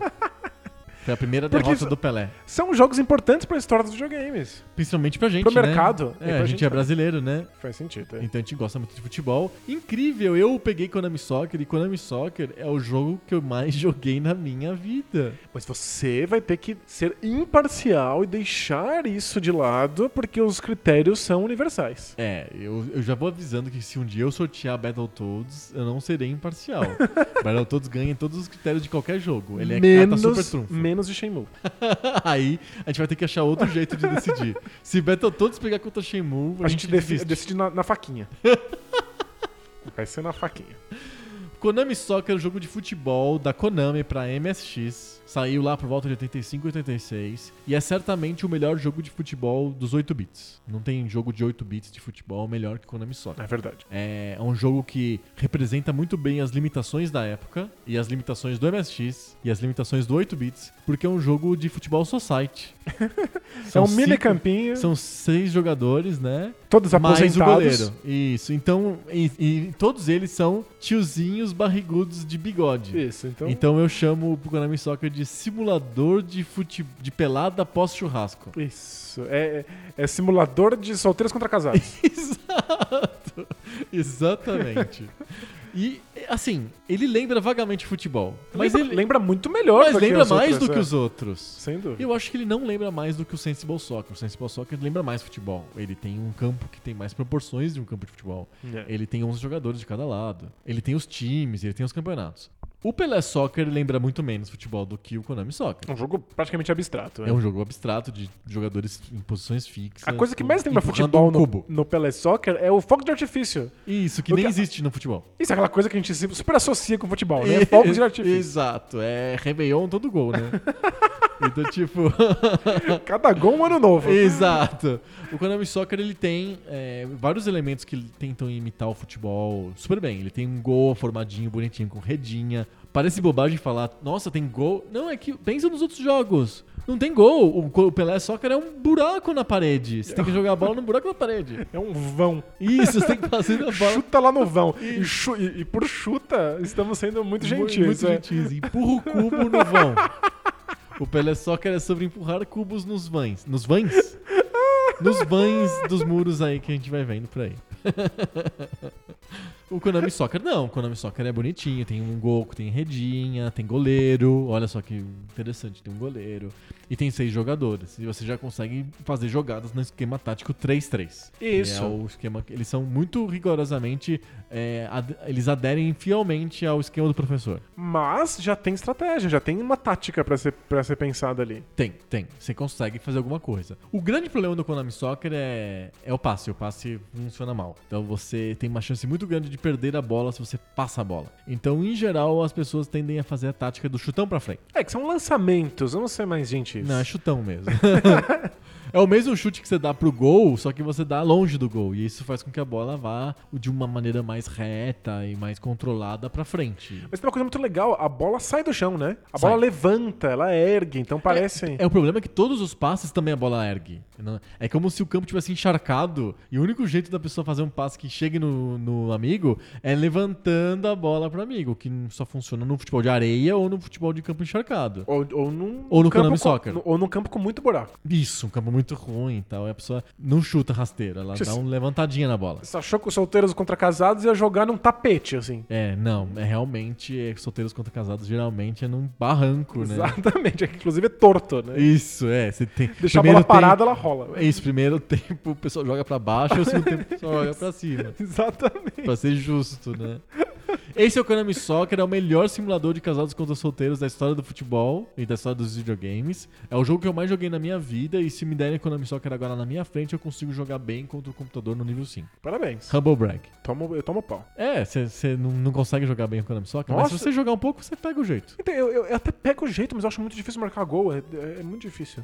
É, o gol você tem que marcar olhando uma setinha que fica zambezando assim atrás da, do gol, do- do- da, da meta, assim, sabe? Isso. E a bola vai magneticamente pra onde tá a setinha. Você não consegue controlar aonde vai a bola. O que, sinceramente, é uma solução muito elegante. E a, Kona- a Konami não, mas a Nintendo copiou essa solução do Konami Soccer no jogo futebol soccer lá, que é o jogo do- da linha inicial do Nintendinho. E que é um jogo muito ruim. Ela imita o Konami Soccer em quase tudo e é ruim. É ruim pior que o demais. Konami Soccer. É bem pior que o Konami Soccer. Por quê? O que o Konami Soccer Prime faz melhor? Ele tem uma jogabilidade mais fluida, mas isso aí a gente tá queimando os critérios universalmente Ah, ok. aceitos da revista São Games. Vamos lá. Eu sorteei aqui Tetris. Tetris é um dos grandes clássicos da história dos videogames.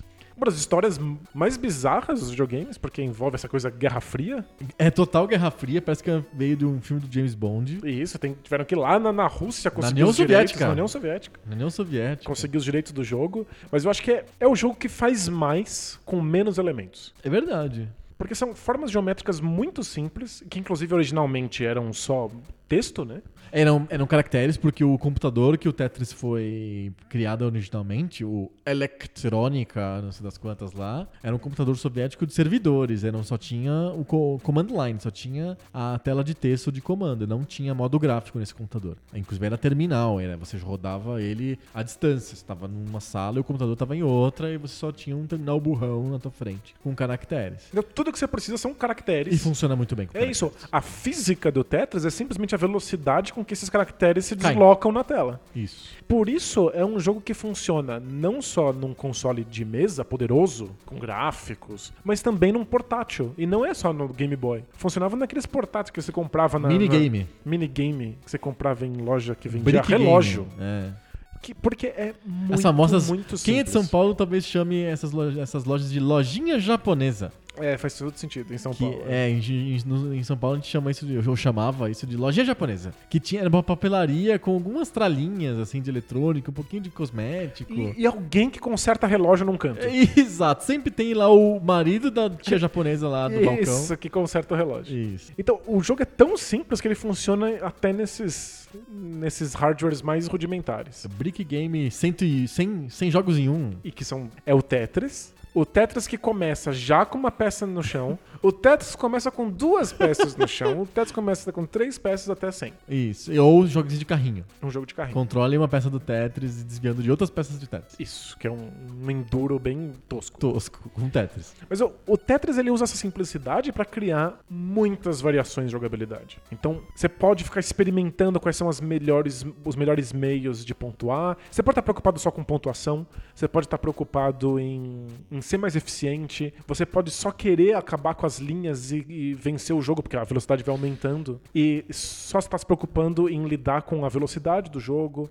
Ele funciona pra quem não sabe o que tá fazendo, funciona pra grandes especialistas. Funciona pra super leigo, funciona pra senadora da república jogar no avião, como aquela Hillary fo- a Clinton, famosa né? foto da Hillary Clinton. Então, é um Que jogo... acho que ela não era nem senadora, ela era a primeira dama ainda dos Estados Unidos na época. É é um jogo acessível, mas acho que a grande sacada tá no fato de que é um jogo que dá prazer, porque você. Se você apaga uma única linha, porque o Tetris é sobre apagar linhas, Sim. que são formadas com as peças, você apaga uma única linha, você sente que você venceu. Dá uma satisfação. Dá uma satisfação. E se você perde depois disso, você fala, ah, pelo menos apaguei aquela linha. Sim. Mas você vai ficando melhor pra pagar mais e mais linhas. Então é um jogo que vai te recompensando, mas ele recompensa você desde o início. Conseguir encaixar aquela peça da primeira vez já é uma experiência boa o suficiente. Sim, é bem, é bem bom. O jogo é muito bom, ele é, o jogo é bem inteligente, ele tem uma, uma profundidade de jo- jeitos de jogar, ele propicia estratégia. Ok que as estratégias não são tão completas quanto o Pac-Man, por exemplo, mas tem uma possibilidade de estratégia. Ele é muito acessível, qualquer pessoa consegue entender o Tetris imediatamente. Ele lembra, ele é baseado em jogos de vida real, de pedaços de madeira que vendia na- nas feiras lá da, da Rússia, de Moscou. É, e o cara, ele qui- quis fazer igual, só que curiosidades sobre Tetris. As, as peças que vendem nos camelôs da Rússia são pentaminós, são, eles são, são peças formadas por cinco quadrados cada. E aí o, o, o Andrei Pajutnik, que é o cara que criou o Tetris, ele tentou fazer com, Com qual? pentaminós Não deu certo? e é- ficou muito complexo pra ele fazer os cálculos no computador que ele tinha à disposição. Então ele diminuiu uma peça pra ficar mais complexo, ma- menos complexo, pra ficar mais simples. E ele usou tetraminós, não pentaminós. E, e ele tentou fazer o jogo igualzinho da rua, do camelô. Você tem que completar a tela. E aí ele percebeu que ficava muito fácil fazer completar a tela e ele inventou o jogo ao contrário. Ele não pode completar a tela. Perfeito. E aí que deu super certo, ele programou nesse computador eletrônica e aí usa um amigo dele que programou pra PC e aí as cópias piratas desse negócio invadiram o mundo e aí ele percebeu que ele tinha um tesouro na mão e aí ele registrou o jogo lá na Elorg, na, na agência estatal soviética de exportação de software. E aí a Nintendo comprou da Elorg a licença. Perfeito. Mas ele ao mesmo tempo vendeu pro cara da Atari. E aí deu aquela confusão toda que a gente até conversou no, um No último pouco no episódio, episo- é. no último episódio. E ao contrário do jogo de, de madeira que você compra no camelô, que tem as peças pré-determinadas, né? sem- sem- Sempre, sempre as mesmas, o Tetris coloca esse caráter de aleatoriedade. Isso, porque as peças são sempre as mesmas, mas ela vem na- em ordem que você não consegue prever. Isso. E aí o jogo fica infinito. É, fica, fica, fica infinito. E tem poucas combinações, o tetraminó tem poucas combinações, que são são oito tipos de peças possíveis com quatro quadrados que você consegue fazer. Pentaminós teria 30 e poucos, aí ficaria muito complexo. Dominó só tem duas possibilidades, né? É, um, um- só dá pra juntar de um jeito, é, né? faz todo sentido. é. É, com dois quadrados você consegue juntar num retângulo, não tem outro jeito. Então, é, isso- é um jogo de dominó, a gente não lembra disso, mas o Tetris é um jogo de dominó. Encaixar peças do dominó. Exato. E é um, é um dos maiores clássicos da história dos videogames. E é, por isso que a gente falou no episódio passado, é o m- jogo mais vendido de todos os tempos. Não o jogo de Game Boy ven- mais vendido de todos os tempos. Isso ele é mesmo. Mas ele é o jogo em geral mais vendido de todos os tempos. Porque teve virtualmente em todos os consoles que você puder imaginar. Todos consoles e não consoles e jeitos de jogar videogame. Isso, é. O Tetris está em todos os jeitos possíveis de jogar videogame. Se, t- tiver um jogo no, na mi- no micro-ondas, é Tetris. É isso, se tiver na geladeira. Exatamente. Vamos pros critérios? Bora? Vamos começar pelo que é mais importante? Vamos. Jogabilidade. habilidade. É o mais importante? É o mais importante. Pra Tetris e pra Konami Soccer. Vamos lá. Você começa? Eu começo. Eu Acho que Konami Soccer tem uma jogabilidade interessante, mas com várias falhas. E que é um jogo que é palatável porque ele não tinha concorrentes. Ele era um jogo que era o mai- o mais, interessante de futebol na época. Mas ele não é um jogo que você consegue jogar hoje. É, mas você- tem coisas muito legais. Tipo, você pode controlar personagens diferentes. Você não tá controlando todos os jogadores de uma única só vez. Você escolhe os caras na tela que você vai. Isso, mexer. você consegue mudar de jogador. é. Isso. É, ou, por exemplo, o Pelé é Soccer, não. Você, a bola é onde tiver a. a- na- é, tem- é, se você controla tudo de uma vez só. Ah, você controla a bola com o jogador do, do- da- do topo da pirâmide e o do, do de baixo da pirâmide vai junto, assim. Ele, ele não consegue se desgarrar de você. Já o é incrível, Konami Soccer, não, ele tem uma.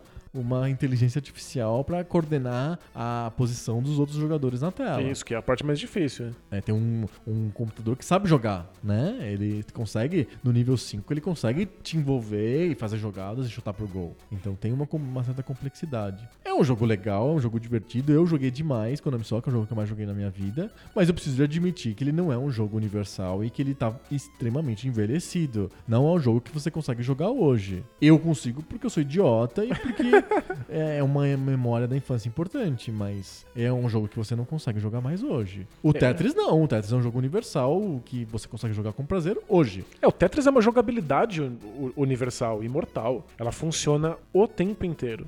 Porque é fácil de dominar, especialmente do ponto de vista físico, né? A execução é simples, você consegue girar uma peça com muita facilidade, mas é, é na cabeça que você tem que ver quais são as possibilidades. Exato. e, e de como fazer aquilo funcionar. E cada jogo é diferente do outro, então você tá sempre pensando em novas maneiras de fazer até encontrar uma, uma tática otimizada. Eu acho um dos grandes exemplos de que jogabilidade é o jogo. Sim, Tanto faz o gráfico do Tetris, ele é divertido sem mesmo se gráfico. forem caracteres. exato. Não precisa ter cor, não precisa ter contorno. Ele é, ele é o básico do básico, mas a jogabilidade faz o videogame. Isso, por isso que funcionava no Game Boy tons de cinza. É. Porque ele funciona, a jogabilidade funciona muito bem e é extremamente divertida. Mas tem uma coisa que o Tetris venceria, provavelmente, de quase todos os jogos da, da- É jogabilidade. dos 200, é a jogabilidade. Sem dúvida. Ele é puramente jogabilidade. E eu acho que o Konami Soccer ele, ele não ganharia de quase nenhum outro jogo da lista em jogabilidade. Ganhador pela Soccer. Ele ganharia do Pelé Soccer, sem dúvida.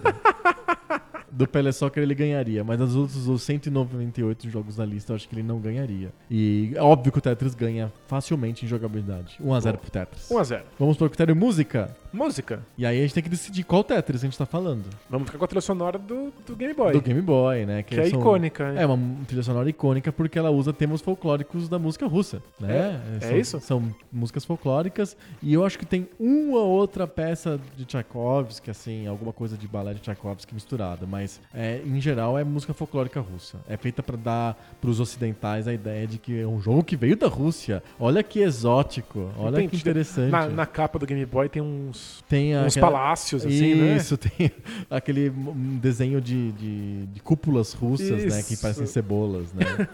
é um modelo que a gente vai ver muito esse ano. Se é que as pessoas já não estão vendo muito esse ano. Por causa da Copa do Mundo. Porque a Copa do Mundo é na Rússia, então a gente vai ver esse formato de, de cúpula russa à exaustão, né? É isso, o Tetris ele tenta vender essa ideia de que é um jogo soviético na música, com a música folclórica russa que tá tocando. O Konami Soccer tem uma musiquinha aqui que acontece quando você liga o jogo, e tem uma outra musiquinha que quando você começa o jogo, que eu tenho na minha cabeça, obviamente não vou cantar. Não vai? Não, não, É Mas não. canta aí, dá uma palhinha. Não, não dou palhinha. Palhinha. Pega o seu violão, eu eu vou acender essa fogueira, dá uma, dá uma palhinha pra gente. Não, não tomei cerveja o suficiente pra dar uma palhinha de jogo do- da trilha de Konami Soccer. Mas é, você acha que são músicas piores? São músicas bonitinhas? São músicas bonitinhas, muito simples, mas não querem, na, não querem nada com nada, não querem representar absolutamente nada. E obviamente que o ponto vai pra Tetris, na minha opinião. Ah, é? É Com as claro. músicas russas. É música russa, pelo menos é, o- significa alguma coisa. Entendi. Tem algum elan, assim, tem um sabor, assim. A do Ótimo. Konami Soccer era só pra começar, pra dizer, olha, o jogo começou. É só- podia ser um apito. E tem um apito, inclusive. Tem uma música e depois o apito. Isso, é toca- né? redundância. É, Tá redundante esse apito. Isso chama redundância, Rogerinho. Eu voto no Tetris. Tetris 2x0. 2 a 0 pro Tetris. Agora vamos pra storytelling. Storytelling. Não há storytelling. O, o Tetris é completamente abstrato. Não tem storytelling nenhum. 100% abstrato. Ele- ele- o nome dele já é de uma Uma abstração absurda. Uma peça abstrata. É isso, é Tetris é a mistura de tetraminó com tênis. É a, o- a explicação do próprio Andrei Pajutnik lá, o criador do Tetris lá. Ele diz que é isso, é tetraminó e tênis, Tetris. É abstratíssimo. É super abstrato, não tem storytelling algum. Nenhum. Embora a, a Nintendo, a Atari, todo mundo que vendeu o, o Tetris no Ocidente queira passar. É russo, é soviético, tem a Praça Vermelha, tem as cúpulas, tem o, os- a- a- o- o R do Tetris tem que ser o contrário pra simular o alfabeto cirílico. Mas isso não é storytelling. Não. Acho que é O Konami Soccer tem storytelling, que são jogadores de futebol no, no gramado. é isso, tentando vender um mundo, embora tem venha um estádio cheio, as pessoas as- vibram. a, a torcida e tal. É uma torcida de headbangers, né? Quando começa o jogo, todos balançam a cabeça. Eles estavam ali pra assistir um show de rock. Isso, aí Esses que entrou, um- lota a arena. entrou uns gordinhos. Acho que entrou uma banda de rock. pra- é isso, é Rock Go! Olha só! O Konami Soccer é um simulador de Rock Go! Por isso que é pequenininho o campo. Tudo. É seu site, é lá no É Birigui, Birigui, Coliseu a- Paládio. a Arena lá. Gente, o Rock Go Soccer. da É, Konami. com ovelha, todos são ovelha. Faz todo sentido. Agora sim, agora, eu gostei. sim, storytelling perfeito, então eu nota acho que 10. o Storytelling, nota 10 Storytelling, o Konami Soccer, porque ele é o simulador de Rock Go. É isso, ponto pro Konami ponto pro Konami Soccer. Não, é mentira, não é Rock Go, mas pelo menos ele tenta passar a idade do futebol, com estádio, com cheerleaders e com comemoração pós-gol. Os caras saem correndo, dão pulo quando Sim. faz gol, o outro, o outro se lamenta. Tem, você pode escolher, você pode escrever o nome do time com o teu teclado do MSX. O goleiro soca o chão, não soca? Quando O ele goleiro toma fica gol, muito é. bravo, ele soca o chão, ele não fica tão putaço quanto o canarinho, mas ele fica Mas meio ele fica bem bravo. triste, é. fica triste. Tem alguma coisa? Tem alguma coisa. O Tetris vai ter alguma coisa na- nos jogos que vão copiar o Tetris. Do tipo Sei. Dr. Mario. Dr. Mario. O Shapes and Columns, né, do, do Mega Drive. Isso. Eu- o- As coisas que ele vai gerar, tipo Lumines, que tenta dar um clima de balada, e com uma Sei. música eletrônica. E É, Tem vários Tenta que são bem vender. eletrônicos, né? Tem um que era 3D, acho que é que chama Clax, que também era um Tetris meio 3D, não sei o que e tal. Acho que tem, tem, tem, tem mais mundo do que o Tetris original. É, não o tem Tetris nada. original não tem nada. Então, ponto pro Konami Pontinho Soca. pro Konami Soccer 2x1. Boa. Agora vamos para o critério gráficos. É, o Tetris não tem. O Tetris não, não há precisa. gráficos, ele nem precisa de gráficos. É que a gente tava tentando aqui manter gráficos bons, não necessariamente são gráficos bonitos, são gráficos que cumprem sua função. É verdade. E a o fun- gráfico do Tetris cumpre muito bem a Cumprem função. muito bem a função. Inclusive, o Tetris do Atari, que não é do Atari 2600, é o Tetris da, a- da Atari, da empresa Atari, foi lançado pelo selo Tengen, foi lançado por Nintendinho, é um Tetris que as peças não são coloridas, elas são monocromáticas. Porque o- a gente tá acostumado com o Tetris em que cada forma, um quadradão, um comprido, um forma de L, um forma de Aham. T, são, cada um tem uma cor diferente, isso ajuda um pouco a gente na hora de raciocinar. O Tetris da Tengen é totalmente tudo da mesma cor. O Tetris do Game Boy, pelo menos, cada um tem um tom de cinza diferente. Dá uma ajudada. né? Dá uma ajudada. O da, o da, o da Atari é tudo igual. E mesmo assim funciona. É, não- Eu nem consigo dizer que o gráfico é compatível ao jogo. É o jogo prescinde de gráfico. é, o gráfico cumpre a função, mas é que essa função é muito pequena. Isso! É um jogo que não é sobre isso. Não é sobre isso. Já o Konami Soccer, ele tem gráficos bonitinhos pra época. O jogador tem barriga e tem bigode. E o- o- a torcida balança a cabeça. Tem uma torcida. O campo tem um cara de campo, é verde. Tem um gol com É, redinha. ele vende o storytelling basicamente no gráfico dele. É, só no gráfico. Porque não tem torneio, não tem campeonato, não tem nome de jogador, não tem nada. Só tem o nome do time. É a única coisa que não é gráfico que tenta vender um storytelling. Eles têm um rosto, ele- eles têm uma cara. Que é sempre igual. Sim, mas, mas tem, uma, cara. que aliás é bem simpática. É muito simpática. Lembra o Mario um pouco. Lembra? Lembra vagamente o Mario. É, eu acho- s- são gráficos bem bonitos pro, pro MSX. Eu acho que os gráficos do Konami Soccer são bem bonitos. Os jogadores têm perninhas gordinhas, eles chutam, têm movimentos interessantes. É, o goleiro, ele dá um pulinho pra pegar a bola, ele é, estica os bracinhos dele. Eu acho até que os jogadores têm um pouco, quase tanta expressividade, ou até, talvez até mais expressividade do que o do FIFA International Soccer. Que são meio mortões, assim, meio É possível. bonecos. Acho que talvez seja a coisa mais legal do Konami Soccer. É o Um gráfico cartunesco, É. engraçado. Eu voto no Konami Soccer. E, e, sério, é difícil vender a experiência de futebol com um campo tão pequeno. É um campo muito pequeno, E ele- apertado. Eles fazem isso sendo mais caricato mesmo. parece uma coisa Tudo fora de mais- proporção mesmo. É fora de proporção e, e funciona, e não é fácil, porque pareceria meio ridículo se você imagina, assim. Total. Pensa nos jogos, nos outros jogos de 8-bit da- de computadores, ou de PC, ou de Nintendinho, é, da época, que tinham os jogadores. Ou aquele Match Day lá que tinha no MSX, no ZX Spectrum. Um jogador tudo na mesma cor, monocromático, tipo, ele é inteiro azul, assim, sabe? Tipo. é, e ele é feio, ele não tem expressão nenhuma. Os do soccer da, da Nintendo também meio sem graça. Eu acho os gráficos do Konami Soccer muito bons. Muitos são, bo- são bons de verdade. São, São realmente bons. são, no mínimo, eles são carismáticos. Exato. Ponto para o Konami Soccer, empata o jogo. 2 a 2 Olha só o Konami Soccer! Tá dando um trabalho aí pra, pro Tetris. É que o Tetris ia perder em, em, em gráfico pra qualquer outro jogo do planeta, né? Bem possível. Em música também. Não, não, música ele ganhou. É Em storytelling. storytelling também. É, porque o jogo não precisa disso. Mas vamos ver, se o Tetris não ganhar em legado, vai ficar feio.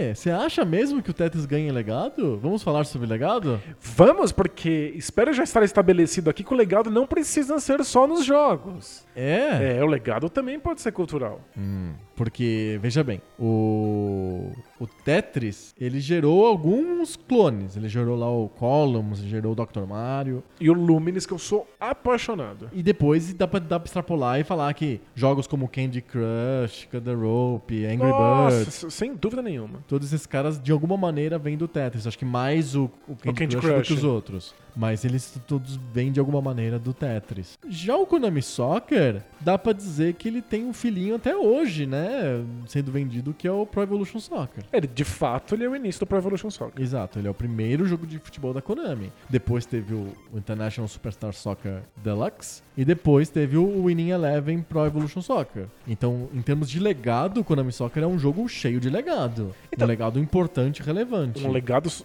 essencial e que talvez seja a única coisa que sobrevive da Konami. Não, isso se sobreviver, porque a UEFA acabou de cancelar o patrocínio da Champions League do, do PES. Vai tudo pra, pro FIFA Não, agora? não, por enquanto não vai pra lugar Nada. nenhum. Entendi. E o- o- Isso era importante, o, o PES mantinha de alguma maneira por causa da graça da Champions League. Isso, a Champions League na Europa e com a Libertadores no Brasil. Não tinha mais a Libertadores há algum tempo. já. Ah, é? Que desastre. As últimas versões do PES não tem Libertadores. Mas enfim, é o que sobra da Konami e. É possível que nem, nem isso só Talvez nem isso sobre, mas de fato nasce lá Konami Soccer.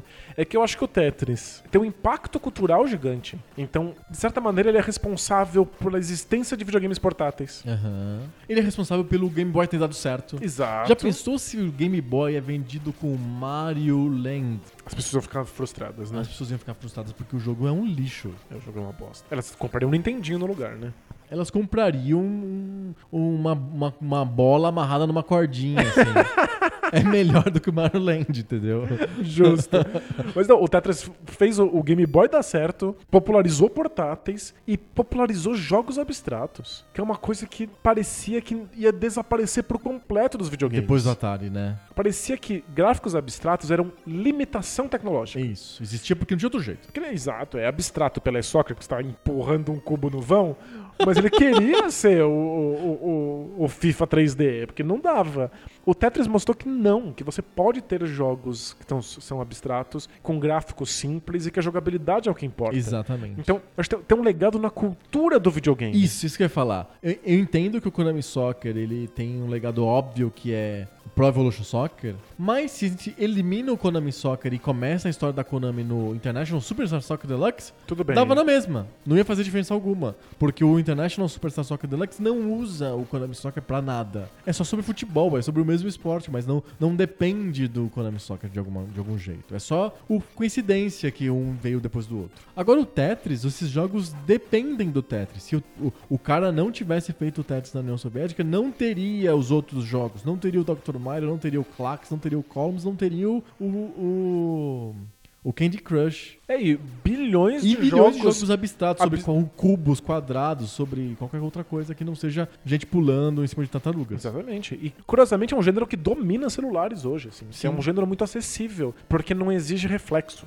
Exige, exige que você entenda as regras, Exato. muito mais que qualquer outra coisa. Exato. E, e eu acho que acordou as pessoas para o que a jogabilidade é. Como os jogos são de jogabilidade antes de serem outra coisa. Exatamente. Eu voto no Tetris. Ah, eu também. Tetris ganha! A Konami perdeu? Konami perdeu. É a segunda derrota da Konami já. Mas, Gente, o, o, o Pro Evolution Soccer é muito importante. Vamos repensar isso que eu quero legal.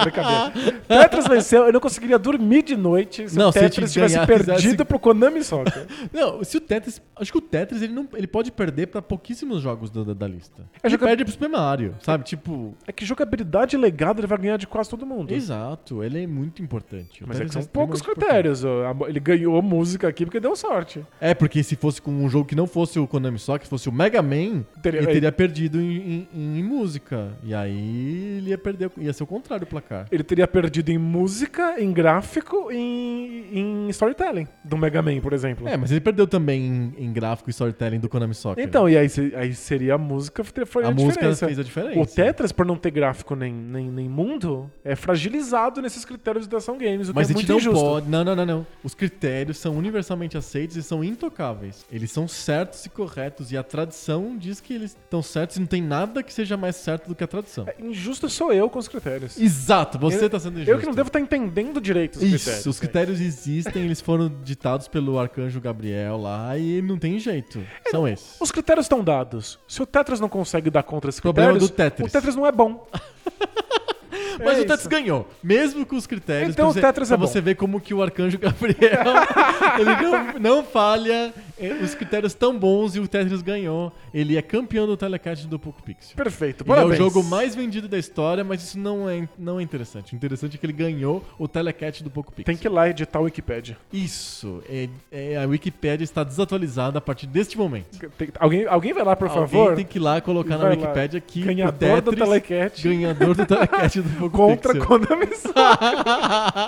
ganhou no critério legado, Legado. que é o critério de desempate. Exato. Tipo nos pênaltis, ganhou nos pênaltis. Ganhando os pênaltis contra o Konami Soccer. Não, o Konami Soccer ele vai, vai melhor nos pênaltis. Aliás, o- o Konami tem uma Soccer bola, tem né? cobrança de pênaltis. Isso é bem legal. Olha só. Quando o jogo termina empatado, ele vai para automaticamente ele vai para cobranças de pênaltis, não interessa. Vai pros pênaltis. Ah, não E tem, gol um- de ouro, porque esses, esses solteiros quando tá casado não vai aguentar correr mais um tempo. Não, tem que acabar o jogo logo. Eles têm que tomar mais cerveja, pô. E aí, tipo, tem uma cobrança de pênalti com uma jogabilidade bonita de, de pênaltis. Acho que eu vou mudar meu voto em jogabilidade. Por causa dos pênaltis. Nos pênaltis. não, os pênaltis só ajudam o storytelling. Só. É verdade. Fechamos! Telecat, mais um vencedor foi o Tetris. Dá pra te chamar o Tetris de jogo da Nintendo? Ah, acho que não. Não, né? Então não tem vencedor. Foi o Andrei. É, acho que não, não, Um não, beijo pro Andrei. não pertence a ninguém, né? O Tetris é livre. Isso, o Tetris é tipo do povo. É tipo, soviético. é tipo os, atle- os atletas da Rússia O Tetris pertence ao povo soviético. ao, ao povo. Ao povo. É tipo Os atletas da Rússia que não, não podem mais competir como Rússia nas Eles, Olimpíadas eles, de eles, Inverno. eles- eles participam como atletas olímpicos vindos da Rússia. Isso, é, são os atletas independentes da Rússia. Isso. É isso, o Tetris é da Nintendo? Não, o Tetris é. Um jogo é independente, da, Rússia. É isso. Isso. É um- uma vitória do povo soviético. Muito bom, assim en- encerra-se o episódio 118 do Poco Pixel. Boa. Semana que vem a gente volta com mais papo novo. Sobre o videogame velho. Valeu! Tchau!